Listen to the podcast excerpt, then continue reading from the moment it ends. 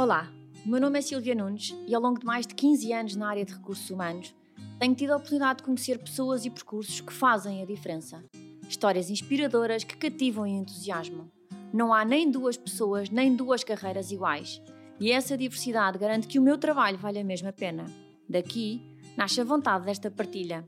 Bem-vindos ao Profiler, um podcast onde poderei dar asas a estas conversas e experiências com alguns dos melhores talentos do nosso país.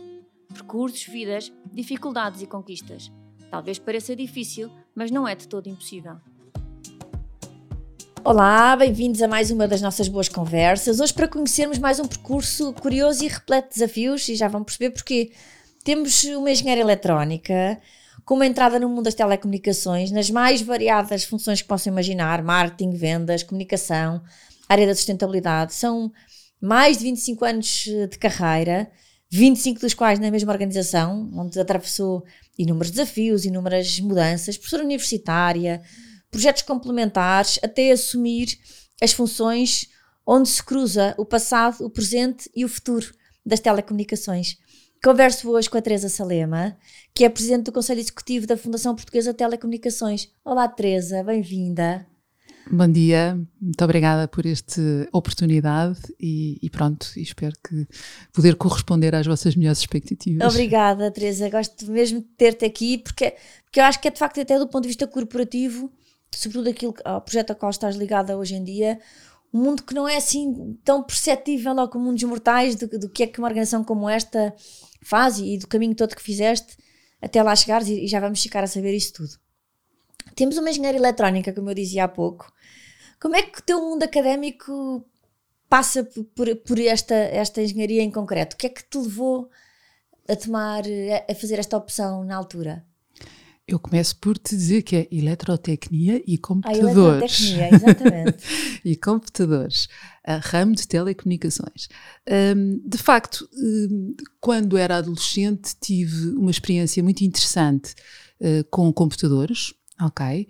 Uh, com computadores daqueles que ocupavam uma sala inteira uh, e, e, portanto, foi muito uh, interessante essa experiência porque me demonstrou o que a tecnologia conseguia fazer e, e, gostei dessa experiência. Foi, um, vou dizer, uma espécie de um estágio, ok? Tinha 14 anos.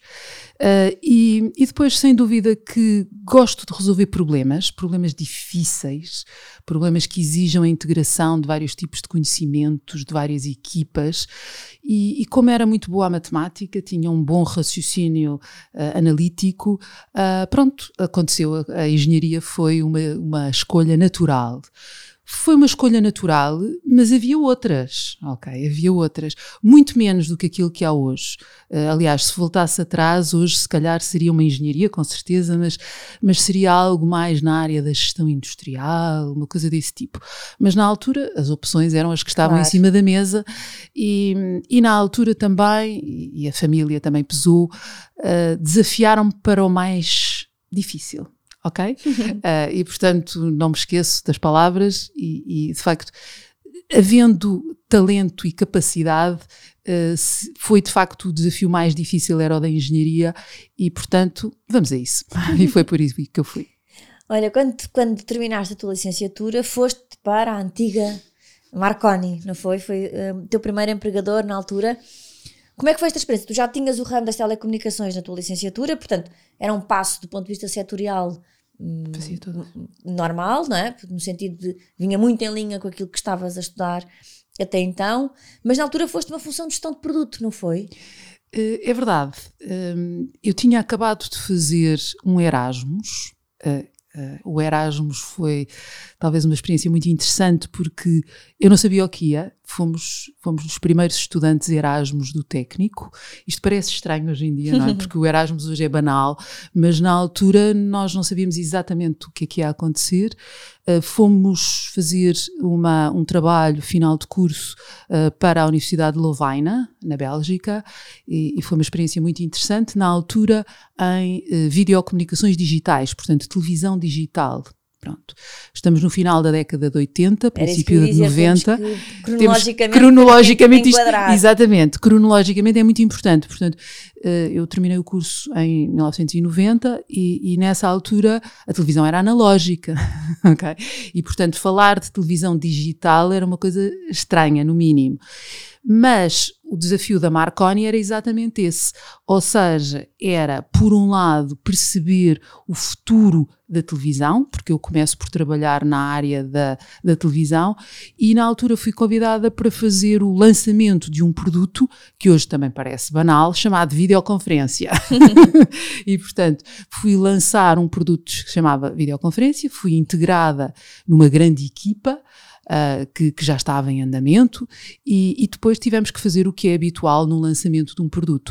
Uh, era uma uma, um produto internacional e, portanto, estávamos a falar da interligação de vários operadores. Portanto, isto exigia, uh, não do ponto de vista técnico, mas do ponto de vista da coordenação das várias iniciativas, isto exigia essa capacidade de coordenar. E, portanto, foi sem dúvida uma gestão, uma função muito interessante que fez a ponte entre o conhecimento técnico que eu tinha uh, na área das videocomunicações digitais, chamemos assim, uh, e pronto, e, e, uma função mais uh, na área do marketing, de, de, gestão de produto, etc.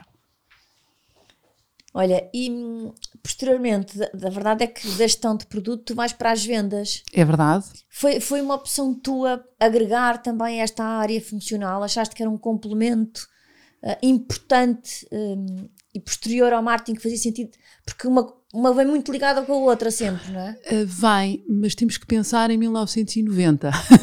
Ou seja, temos que pensar que na altura a gestão de produto não estava assim, sobretudo no B2B, usando a designação atual, sobretudo no B2B, um, era algo que se integrava bastante bem. Ou seja, o gestor de produto, eu também já tinha que fazer vendas. Pronto. O que aconteceu na altura foi que houve um boom muito grande uh, na área da televisão, era necessário hum, lançar, nomeadamente a televisão via satélite, houve uma série de canais internacionais que foram lançados nessa altura e a Marconi dava suporte a toda essa questão. E, portanto, pediram para eu trabalhar mais a questão uh, do, dos operadores de televisão e, portanto, passa a ter uma função mais uh, comercial nessas alturas. No entanto, não deixando a questão da, da, gestão de produto, porque as coisas funcionavam de forma muito integrada. Ok? Pronto. E, portanto, uh, sim, foi um desafio e, como estava a dizer, um desafio muito interessante para o qual a experiência internacional também eu sublinho que essa parte foi muito, muito interessante. Há bocadinho eu sublinhava o papel da cooperação no, no, desenvolvimento de um serviço como a videoconferência internacional, mas para a parte da televisão isso também é muito importante na altura, uh, porque para por exemplo, para, para, para fazer, hoje parece-nos evidente isto, mas na altura não era, uh, para nos fazer uma, uma emissão de um jogo de futebol, por exemplo, de Portugal para o Japão, uh, há que colocar uma série de entidades a funcionar em conjunto. E, portanto, esse, esse era um dos meus trabalhos. Recordo-me, por exemplo, também que nessa altura Portugal tinha a presidência da União Europeia, Uh, e houve, portanto, em, no, princípio da década de 90, houve ali, com a construção do CCB, houve ali uma série de uh, emissões em direto via satélite importantes, do qual fizemos parte. E, portanto, foi, foi uma experiência in muito interessante. Olha, tenho esta, esta curiosidade também, que é, e até tu no início dizias que sempre gostaste de resolver problemas complexos, eras muito boa uh, com a matemática, questões de carisma muito analítica. No, neste início da tua carreira, Nunca pensaste, por exemplo, assumir uma, funções de cariz mais técnico, mais ligado à engenharia pura e dura? Nunca puseste essa opção em cima da mesa? Durante o técnico, ou se calhar já antes do técnico, não sei, mas durante o técnico hum, eu tive várias oportunidades de, na área da investigação e desenvolvimento, por exemplo, mas que eu rejeitei, rejeitei na altura, uh, porque eu não queria ficar na tecnologia só pela tecnologia a tecnologia tem que funcionar para as pessoas. Uh, a tecnologia tem de melhorar a qualidade de vida das pessoas e do planeta. E, portanto, eu procurei sair um bocadinho dessa área só mais técnica uh, e procurava áreas de aplicação e, e, portanto, áreas onde a tecnologia fizesse a diferença. Uh, e, e, foi por isso até que na altura, como eu há bocadinho disse, podia ter ido para várias áreas e é por isso que surge o MBA. Okay? O MBA surge porque a universidade tinha-me dado uma bagagem muito técnica, uh, mas que não se aplicava facilmente. Uh, faltava ali todo o mundo empresarial. Aliás, continua a faltar. Na, não, não estou a dizer no técnico agora, estou a dizer, vou falar mesmo do ensino. No, na, nos currículos atualmente de, das escolas, não é? que tem, temos, temos contacto por causa dos nossos filhos, etc., nós descobrimos que as empresas são esquecidas desse, desses currículos. Uh, um, um miúdo com o 12 ano não sabe como é que trabalha uma empresa, o que é estranho, porque vai trabalhar nelas, não é? Há, há pouca ligação ainda. Há uma né? pouca ligação. Eu não estou a falar do mundo académico. No mundo académico, eu sei que já há mais, e já há estágios, já há uma série de coisas. Mas quando se toma a decisão Uh, do, do, seu percurso profissional, uh, muitas vezes fala-se das várias áreas técnicas, mas não se fala da organização da sociedade para aquelas áreas. Não se fala das empresas, não se fala das ONGs, não se fala uh, até do Estado, fala-se pouco, não é? Mas, portanto, fala-se muito pouco da organização da economia eh, da, e da sociedade nas várias áreas técnicas. Fala-se com o miúdo e diz-se: eh, tu queres ir para aqui ou para aqui, ou queres esta área ou aquela área. Mas isso é só a componente técnica, falta tudo o resto. E portanto, eu, eu, já quando estava no técnico, eu sabia que queria tirar um MBA. já quando estava no técnico. Não foi dois ou três anos depois, ok? Não foi dois ou três anos depois uh, que eu percebi que era preciso um MBA. Não, eu no técnico percebi que era um MBA. Aliás, eu acabei o técnico, candidatei-me a um MBA e levei um não redondo. Porque normalmente está mais associado, as pessoas vão adquirir alguma experiência profissional uh, e depois então propõem-se a fazer um MBA. Que era essa uma pergunta que eu tinha de fazer. Tu tinhas cerca de dois, três anos de experiência profissional quando efetivamente inicias o teu, o teu MBA, mas agora acabas de dizer que já para ti tinha sido feito tudo, tudo de seguida. Portanto, era, era um projeto que adiaste ali temporariamente quando percebeste que não podia ser, mas depois, assim que foi possível, foste fazê-lo. Como é que foi a experiência do MBA? Foi incrível, foi incrível, foi uma das melhores experiências de vida. Há bocadinho falávamos de uma pessoa antes desta reunião, eh, ela é minha colega do MBA e portanto foi uma experiência incrível um, que, eu, que eu recomendo porque, ao contrário de, de, uma universidade técnica de onde eu vinha, ali estávamos de novo numa universidade, mas com perfis e competências completamente diferentes uns dos outros. E de repente tínhamos que constituir equipas, tínhamos que desenvolver projetos uh, com recurso, o recurso mais escasso que existe, que é o tempo, não é? Portanto, em contra-relógio tínhamos que fazer uh, maratonas de, para entregar trabalhos, etc que no fundo nos preparavam de maneira muito uh, fácil ou muito, muito evidente para o mundo do trabalho. E portanto, sim, o MBA é, foi uma experiência que, que eu pronto, gostei muito de fazer, uh, já tinha decidido fazer, o tal não redondo que me, que me, que, que me deram foi exatamente por falta de experiência profissional, mas depois deram-me um sim absoluto, ou seja, depois ao fim de dois anos de experiência profissional, uh, foi um, uma via verde quase uh, para ir para o MBA e, e, pronto, e depois foi de facto muito interessante. E hoje quando, quando olhas para trás, Sim. porque tiveste, tiveste não, não fizeste logo pós-licenciatura, fizeste o, o que é, parece que de facto esse é um timing adequado, porque há pessoas que esperam muito mais tempo por acharem que é necessário muito mais experiência profissional para depois tirar mais proveito do teu MBA, que, do, eu, do MBA. O que é que diz a, a tua experiência sobre isso? Eh, eu diria que depende da pessoa depende da pessoa e do seu percurso, ok? O MBA é sem dúvida um catalisador, uma vitamina, portanto é sem dúvida isso, uh, mas depende do percurso. No meu caso especificamente, eu precisava daquilo naquela altura, ou seja, face à minha bagagem às minhas competências uh, e a todo o meu percurso, que já tinha um bocadinho de experiência profissional, uh, na, naquela altura foi o que fez sentido. Mas se me perguntasse, e hoje fazias outra vez? Claro que sim, fazia outra vez, MBA, com outros resultados. Portanto, hoje em dia, se voltasse a fazer um MBA, uh, eh, faria com outros resultados, aportando outra experiência às equipas que se formam nos MBAs e, portanto, sem dúvida, aprender sempre. Olha, já em ambiente Portugal Telecom, estiveste cerca de dois anos em funções mais ligadas ao desenvolvimento de negócio, Product and Service Manager. Um, estas funções vinham em linha com aquilo que tu já vinhas a fazer uh, na Marconi, ou seja, uh, esta foi aquilo que trazia este traz foi sem dúvida uma, juntamente com o MBA uma bagagem importante para as funções que vieste a exercer depois?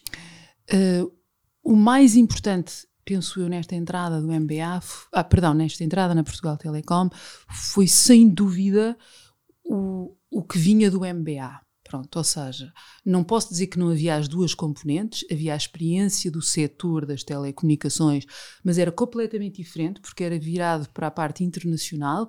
Agora eu vinha trabalhar o mercado nacional, portanto aí há, há bastantes diferenças. Depois, nesta altura também, entra um, uma geração de novos líderes uh, na então uh, nessa empresa. Era uma geração muito diferente era uma geração de líderes mais novos e vínhamos fazer ali uma agitação de águas. Uhum. ou seja um, foi de facto havia uma liderança diferente e uma cultura muito diferente da anterior uh, da anterior empresa mas o nosso objetivo era de facto transformar a empresa Pronto, e preparar a empresa para novos desafios.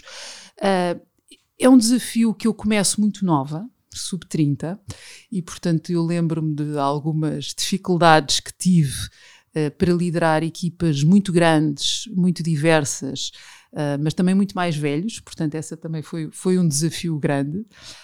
Um, é uma grande empresa que exige uh, muita cooperação interna, muito, muito trabalho interno e, portanto, uh, o trabalho nessa área foi muito importante. O MBA, para, para responder à tua pergunta, foi muito importante a formação que tinha acabado de ter e a experiência que vinha do setor. Mas também foi um desafio uh, entrar numa empresa completamente diferente e, e pôr equipas inteiras a trabalhar. Na altura, para fazer desenvolvimento, portanto, para lançar produtos, e eu, ao fazer e a preparar esta, esta, esta, esta pequena entrevista, lembrei o produto, o primeiro produto, e vou falar nele, só para perceber quão diferente isto é. Uh, era um produto que, na altura, hoje em dia chamara, chamaríamos de fintech. Ok? Fintech, o que, o que na altura, em 96 ou 90, 95, 95, 96, uh, Fintech, sim. Na altura, uh, então a empresa queria lançar um produto, um cartão, um cartão de crédito, que era simultaneamente um cartão telefónico. Portanto, tinha as duas vertentes de ser um cartão telefónico e de ser um cartão de crédito. Na altura a gente chamava um co-branded, portanto, tinha as duas marcas.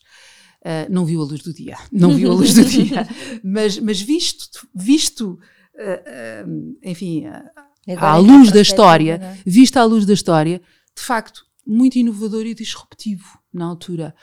Uh, trabalhámos, trabalhámos com vários bancos, trabalhámos com várias, uh, trabalhámos também do ponto de vista técnico na área do desenvolvimento, na área dos processos, etc. Mas depois não viu a luz do dia. Olha, mas foste fazendo o teu caminho porque posteriormente foste assumir novamente funções de liderança e aqui na área de marketing e comunicação. Portanto, juntaste também a comunicação àquilo que já eram as tuas valências eh, até então. Como é que foi sendo este desafio? Porque no fundo, ao agregar áreas completamente novas, também te obriga uma vez mais a sair da tua zona de conforto e a, e a um, liderar áreas que no fundo não tinhas diretamente trabalhado até então. Bom, pessoalmente, isso exige de mim sempre que eu vá estudar outra vez, ok? É bom que tu também tens esse gosto, não é? Esse gosto da curiosidade, a aprendizagem, certo. como está certo. muito presente em ti, não é uma coisa que tenhas que fazer um esforço não. gigante para, para voltar a aprender, porque te é inato de alguma maneira essa vontade. É, mas, mas temos um recurso escasso que se chama tempo, ok? E na altura tinha acabado de ser mãe e, portanto, eu tinha que estudar ao mesmo tempo que trabalhava, ao mesmo tempo que era mãe, portanto tinha que pôr estas coisas todas ao mesmo tempo. Pronto. Mas na altura esse desafio surge uh, muito ligado à necessidade que o operador incumbente tinha de se posicionar no mercado. é a altura em que uh, entram os operadores, os novos operadores, e entra a concorrência no mercado uh, da rede fixa. E, portanto, é necessário comunicar e marcar uma presença muito forte do operador incumbente no mercado. Eu vinha das áreas de produto e de desenvolvimento de produto, Uh, pronto, tinha, tive que fazer ali um curso acelerado, digamos assim, um curso mesmo entre aspas, porque eu de facto o que fiz foi estudar e, e, estudar de forma muito todas essas áreas, mas também rodear-me de pessoas que sabiam fazer. Pronto, que essa também é outra forma de aprender, não é? É rodear-nos de pessoas que sabem mais do que nós, incluí-las na nossa equipa e depois ir aprendendo. Pronto, essa é uma técnica de aprendizagem muito importante. A outra que também me é eh, inata desde, desde a licenciatura é testar, testar, testar. Toda a gente que trabalha comigo se ri por causa disto.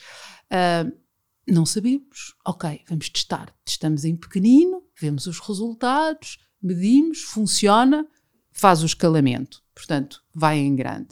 E, portanto, muitas das, das ações que fazíamos nesta área da comunicação era teste. Ou seja, uh, coloca um anúncio no ar, vê o resultado, uh, vê ou coloca uma campanha no ar, vê o resultado, mede, funciona, não funcionou, porque é que funcionou, porque é que não funcionou, vamos repetir a receita, não vamos repetir a receita. Portanto, todo este caminho de aprendizagem uh, começa, enfim, não vou, não vou dizer que começa nesta altura, mas nesta altura é muito evidente uh, que, que, que, é uma das formas que eu aprendo a fazer comunicação. É dessa forma, é com uh, as mãos na massa, digamos assim. A verdade é que também ao longo destes, anos tu foste professora universitária, eventualmente uh, a vontade que tu tens de aprender, o gosto que tens em adquirir conhecimento, levas para a tua sala de aula no sentido de tentar incutir isso nos teus alunos? Uh, eu espero que sim, espero que sim, eu espero que sim. Mas a experiência como professora universitária foi outra vez uma experiência de aprendizagem, porque de repente surgiu este convite da Faculdade de Engenharia da Universidade Católica e era para ser professora de engenharia. Ora, a engenharia tinha ficado lá atrás. E, portanto, de repente, eu tive que, ok, uh, olhar para trás. Não era. Era um curso de introdução à, à engenharia, portanto, não era uma coisa muito profunda na engenharia. Mas era necessário voltar a de voltar de facto aos livros. Pronto. E, e, nessa altura eu tenho que voltar a aprender engenharia, tenho que voltar a aprender mesmo engenharia para dar aulas.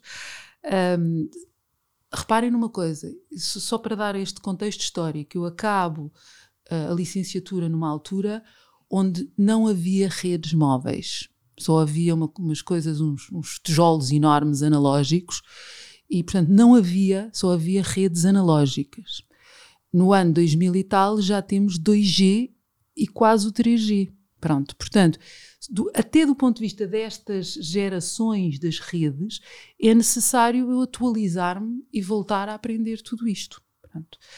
E, portanto, é necessário aprender, é necessário reaprender, mas estão lá as bases. Portanto, ou seja, eu aí valorizo bastante o curso de engenharia, embora tenha uma taxa, como eu costumo dizer, de desatualização de cerca de 30%. ano, ano. Ou seja, um curso de engenharia desatualiza facilmente. Mas, como as bases estavam lá, é, não, não vou dizer que é fácil, mas é mais rápido aprendermos e, e, e portanto, voltar a colocar-me nessa questão.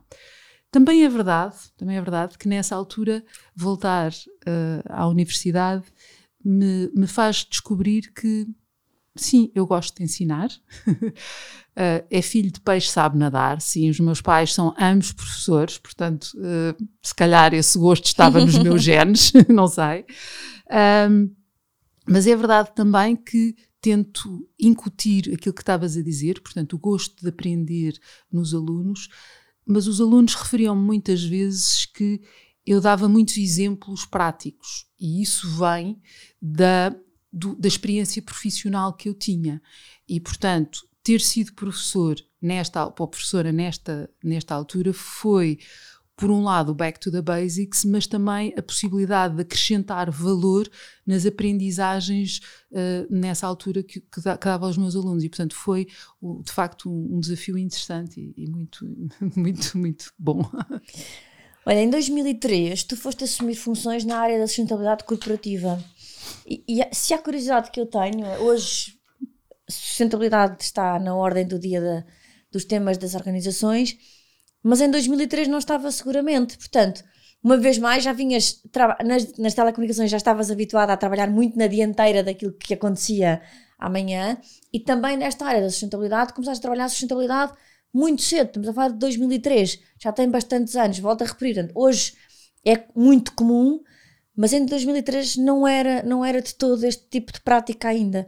Como é que foi esta experiência, Teresa? Como é que tu foste até eu, mesmo ainda hoje, hoje já bastante mais facilitado, mas até do ponto de vista de know-how é, sobre temas de sustentabilidade, é, onde é que tu te foste, uma vez mais, onde é que foste aprender e, e, beber informação para trabalhar esta área como tu começaste a fazer há tantos anos atrás? Eu diria que é dois eixos, ok? um é dizer que sempre já lá estava. Não, uh, vamos posicionar isto. Os temas de sustentabilidade ambiental sempre estiveram comigo pela educação que tive e pelo meu percurso na adolescência. Uh, eu conto uma história depois, uh, que é a história do lince, mas eu era ativista ambiental e, portanto, andava na minha adolescência a, a, proteger até a Serra da Malcata e a proteger toda a vida um, biológica e animal ligada a esse, a esse projeto. E depois, mais tarde, acabo por também ter alguma coisa a ver com o lince. Se pudermos, ainda vamos a essa história, mas agora só para responder à tua pergunta. Um, e, portanto, sempre, sempre por educação, pelos projetos onde participei, pelas atividades que fazia, sempre muito ligadas à componente natureza, à vela, fui escoteira, etc. Toda a componente ambiental sempre viveram muito comigo. Portanto, esse, é primeiro, esse é o primeiro segredo. E, mas não foi isso, não foi isso que aconteceu. Não foi, não foi aí. Acabo por ir beber a essas raízes, mas não foi aí. Não. O que aconteceu foi que na altura a empresa onde estava estava cotada em Nova York, uh, na Bolsa de Nova Iorque, a empresa, e um, isto era uma, um desafio e, e passou a ser parte dos objetivos corporativos ser uma referência na área da sustentabilidade. Pronto. Uh, havia, e ainda há, não é? Pronto, uma série de referenciais na Bolsa de Nova York, nomeadamente o Dow Jones Sustainability Index. Não há só o, o índice da Dow Jones, há um índice de sustentabilidade do Dow Jones e, e portanto, desafiou-me a que a, a, empresa onde eu estava, na altura, que, que fosse incluída nesse índice. E, portanto, o que temos que fazer nessa altura é olhar para as melhores práticas de outras empresas que já estavam cotadas nesse índice e verificar o que é que elas estão a fazer. E, portanto, não há cursos de sustentabilidade nesta, nesta área, nem nesta altura, não há. Coisa que há nesta altura. Atualmente há, mas em 2003 não há. Portanto, só há uma forma de aprender sustentabilidade, que é ir ver como é que os outros estão a fazer. e, portanto, é exatamente esse o caminho que nós seguimos. É verificar o que é que outros andam a fazer nestas áreas e, e montar, não é? Portanto, e, e implementar ao mesmo tempo, o que é difícil porque quando, quando às vezes nos convidavam ou me convidavam para uh, ser oradora aqui ou acolá, eu dizia: Eu não sou especialista em sustentabilidade, eu só sei é como é que eu implementamos isto na empresa. Isso eu sei fazer, que é como é que, como é que pomos isto a funcionar na empresa. E como é que pomos? Olhamos para os referenciais internacionais, uh, temos que depois eh, verificar como é que vamos adaptar estes referenciais internacionais a uma cultura específica da empresa, e isso é difícil, porque é preciso a seguir andar a explicar o que é isto da sustentabilidade em 2003, e não é fácil. Portanto, é preciso fazer uh, campanhas internas de sustentabilidade, é preciso explicar uma série de coisas às pessoas, é preciso uh, explicar a importância destes temas internamente, mas também alterar processos, começar a medir coisas como medir uh, o CO2, que parece hoje muito evidente, não é? Na altura tivemos que andar a perceber como é que se media o CO2, não é? Porque na altura não havia nada para, para medir isto.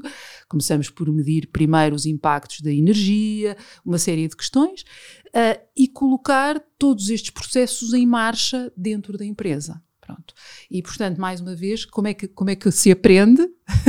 como é que se aprende? Aqui com os melhores alunos. Os melhores alunos eram os, os operadores internacionais e, portanto, é por aí que, que vamos aprender. Prática, que já é? tinham essa prática e é por aí que vamos.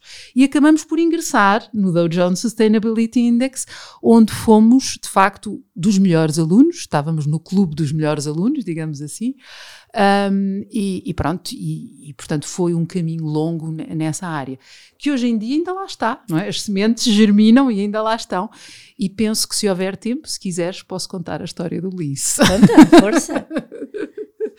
a história do lince, a história do lince um, surge quando eu estou já na fundação, na atual Fundação Altice, na área do desenvolvimento, e somos abordados pela, pela área da proteção da natureza, dizendo que havia linces para ser libertados. Portanto, estamos em 2012, já, já, já faz aqui um bocadinho de salto, se quiseres depois eu volto atrás, mas em 2012, e um, somos abordados dizendo que uh, há um conjunto de linces que foram um, criados em cativeiro e que estão prontos a ser libertados. Mas há um problema, é preciso, são poucos, e é preciso garantir que temos o rastreamento deles, portanto, ou seja, que conseguimos saber onde é que eles andam. E uh, vão ter connosco e tentamos, enfim, desenvolver uma solução para isto. Mas há um problema, é que uh, todas as soluções que temos exigem energia, não é? Obviamente. E, portanto, as baterias uh, que existem são baterias, uh, eu vou dizer, de curta duração, e portanto tentamos encontrar baterias que tenham mais consumo, porque não dá para chamar os linces depois para mudar as baterias, não é? e desenvolvemos uma coleira que é que são umas coleiras amarelas muito feias na altura, uh, que são colocadas no lince, onde é incorporado um cartão de dados, exatamente para podermos fazer o rastreamento uh, desses, desses linces. E, e, conseguimos desenvolver um protótipo, vou chamar assim, não é? Porque não é propriamente uma solução comercial, mas, portanto, um protótipo que integra as várias, as várias componentes de engenharia. É uma boa solução porque responde ao problema não é uma solução muito elegante, hoje em dia faríamos, faríamos melhor com os recursos que temos, mas é a solução possível para o tempo que tínhamos. Pronto, e isso também é um requisito de engenharia. E dizem que eu penso como uma engenheira, mas é isso mesmo, ou seja, nós temos que desenvolver a solução com os recursos que temos, com o tempo que temos, com a equipa que temos e pôr a solução no ar. E, portanto, foi possível libertar os linces em 2012 e fiquei muito emocionada de ver os linces serem libertados ao vivo. Aliás, ainda me emociono todos os dias, cada vez que penso no tema. Nós conseguimos pôr os linces ao vivo e hoje em dia a comunidade de linces um, é, é, boa, é saudável, um, procria na natureza e temos linces outra vez em Portugal. E, portanto, isso é muito positivo e é bom saber que a tecnologia ajudou a o mundo também e o planeta também. E, portanto, que foi por eu, aí que começámos a nossa conversa. foi por aí é? que começámos a que nossa conversa. Que querias que a tecnologia fosse exatamente, ao dispor exatamente, exatamente. para no, ao apoio das pessoas e do planeta. E, e do planeta. E do planeta. Olha, foste fazendo o teu caminho, estiveste uma série de anos nessa área, na comunicação corporativa, depois tiveste mais estes anos que estavas a comentar do projeto dos, dos linces na Fundação Altice, e chegamos a 2015 uhum. onde tu assumes as funções de board member da Fundação eh, Portuguesa de Telecomunicações, fundação essa onde atualmente és eh, presidente do Conselho Executivo. Como é, como é que surge teu, este projeto, esta, esta transição e, e, no fundo como é que é hoje o teu dia a dia, naquela que é a tua função atual? Como é que surge? Bom, eu na altura, isto foi, são sempre convites, mas portanto eu na altura estava uh, noutra fundação, portanto o universo das fundações, que é muito distinto das empresas, não é? É muito distinto das empresas. O universo das fundações, eu na altura estava com a desenvolver projetos não só na área ambiental, portanto, na, no exemplo do Lince, mas também na área da educação. Ok? Uh, portanto, quando ainda estava na Fundação Altice, uh, desenvolvemos na altura um projeto muito interessante uh, de, de, de, aplicação das tecnologias à educação chamado Khan Academy. Pronto. A Khan Academy é um projeto internacional, não foi desenvolvido por nós, mas o, nós adaptámo-lo ao contexto português. E, portanto, na altura um, fizemos uma série de traduções, etc. O projeto continua a funcionar e, portanto, é, é muito interessante porque é uma ferramenta uh, muito abrangente que permite aos estudantes fazerem um acompanhamento individual eh, dos seus percursos de aprendizagem em várias áreas e, portanto, continuo a dizer tecnologia, neste caso, para a educação, não é? Mas pronto. E na altura estava com esse projeto e, e surgiu uh, esta oportunidade na Fundação Portuguesa das Comunicações. Eu agora tenho que dizer o que é que é a Fundação, não é? Que é para depois dizer, chegar à tua pergunta.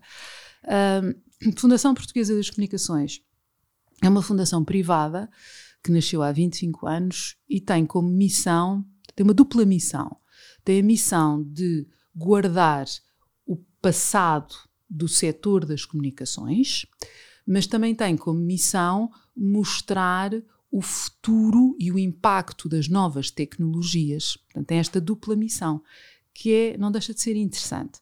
Do, no passado, uh, temos, temos uma ferramenta muito importante, que é, o, que é o museu.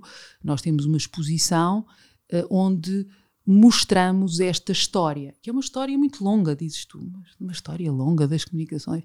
Sim, as comunicações, como nós entendemos, começam com o estabelecimento do correio, que é o primeiro meio de, de comunicação nesse sentido. E, e, o rei Dom Manuel, por altura dos descobrimentos, para dar suporte ao desenvolvimento económico que se estava a acontecer, uh, resolve, e, a expansão marítima resolve lançar o serviço de correio. E, portanto, o correio surge como suporte à nossa expansão marítima dos portugueses. E, e, é muito importante, na altura o correio só existia, no século XVI, só existia para o rei, para os militares e para o clero, não existia para mais ninguém. Portanto, para os comerciantes que na altura faziam o, o desenvolvimento económico e faziam o comércio, não existia correio. Portanto, é muito importante o correio nessa altura. Mas, de facto, as comunicações são sempre o suporte do desenvolvimento económico. E se pensamos no correio, depois a seguir podemos pensar no telefone e atualmente nas, nas, redes de nova geração. Portanto, isto é toda uma história que vem do passado e o passado é muito importante porque nos explica tudo o que custou para aqui chegar, não é? Portanto, tudo o que nós fizemos para aqui andar.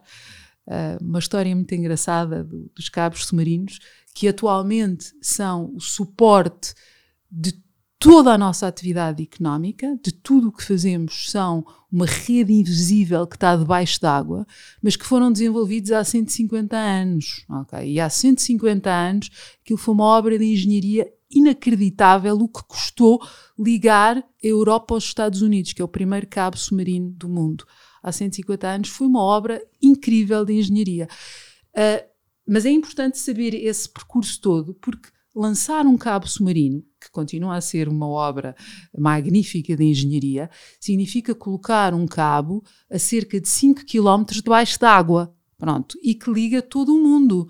E, portanto, quando começamos a explicar isto a alguém que não vem dos setores de engenharia, dizem: espera aí, cada vez que eu no meu telemóvel uh, faço uma pesquisa ou cada vez que ligo qualquer coisa, estou a usar coisas que vão debaixo. Sim, sim, estás a usar uma infraestrutura invisível que passa debaixo d'água.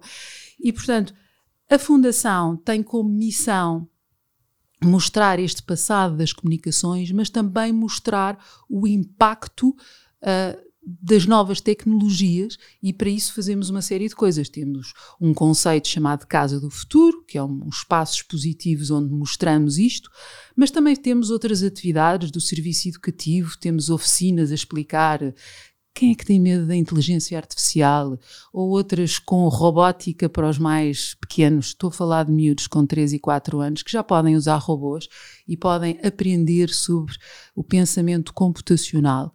E, portanto, a Fundação tem todas estas vertentes.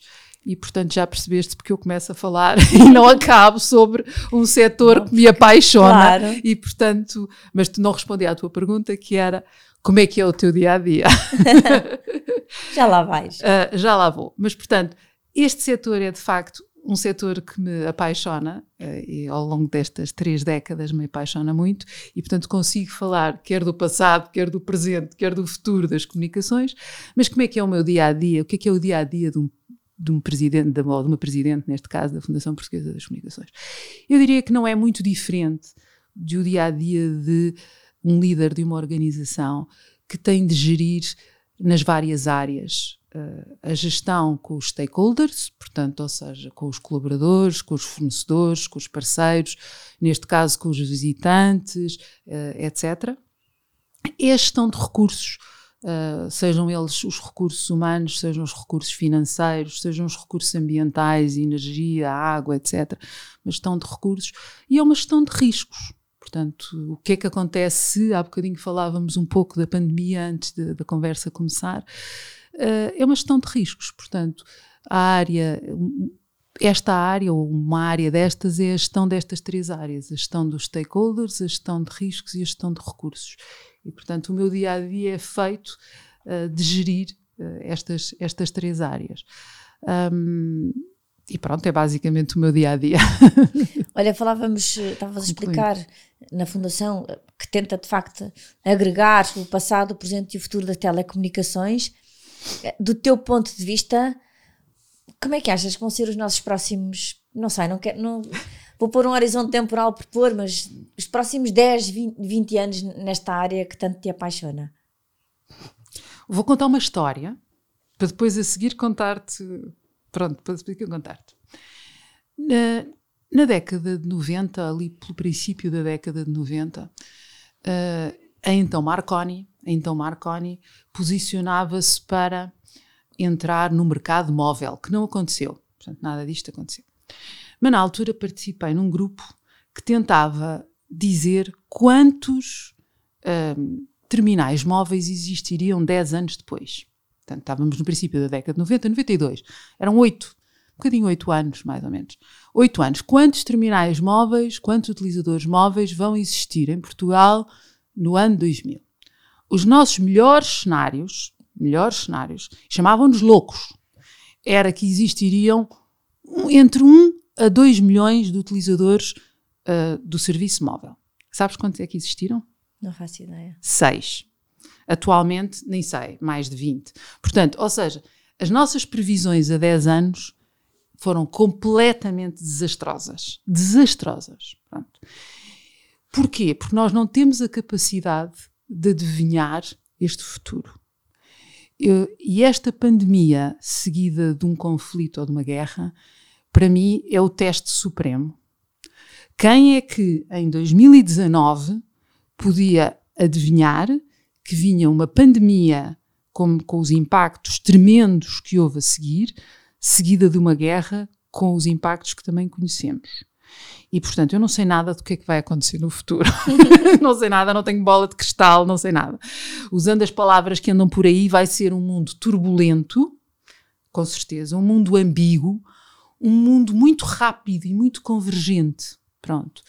E, portanto, vai ser um teste aos nossos valores e aos nossos limites.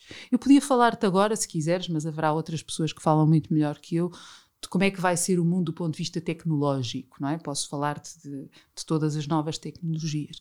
Mas preferia responder dizendo que vai ser muito necessário e vai ser muito necessário termos e colocarmos à prova o que é que é o homem? Quais são os limites deste homem? Um, estes, este, este admirável e fantástico mundo novo, que eu adoro, como tu se percebeste, vai colocar questões como como é que vai ser a privacidade e a segurança dos nossos dados e da nossa informação? Hoje em dia falamos muito disto, não é? Eh, como é que vai ser a, inviol, ai, a segurança e inviolabilidade das redes? Ou seja, se as redes podem ou não ser seguras, ok? Um cabo submarino é seguro? Dir-me, acho que sim. Eu dir-te-ei que não. a maior parte das pessoas acha que sim, mas eu direi que não. Um, e como é que vão funcionar as nossas redes? Que capacidade, que redundância, que resiliência é que vão ter as nossas redes? As redes aqui em Portugal foram muito resilientes durante a pandemia. Nós conseguimos coisas inacreditáveis, como a de resposta das redes de comunicações aos desafios tremendos que estavam a ser colocados com toda a gente em casa. Ok? Vamos ser capazes outra vez? Não sei. uh, e a confiança? A confiança nas transações. A confiança nas transações. A legitimidade de saber quem está do outro lado. É aquela pessoa ou não é aquela pessoa? É autêntica? É aquela ou não é aquela?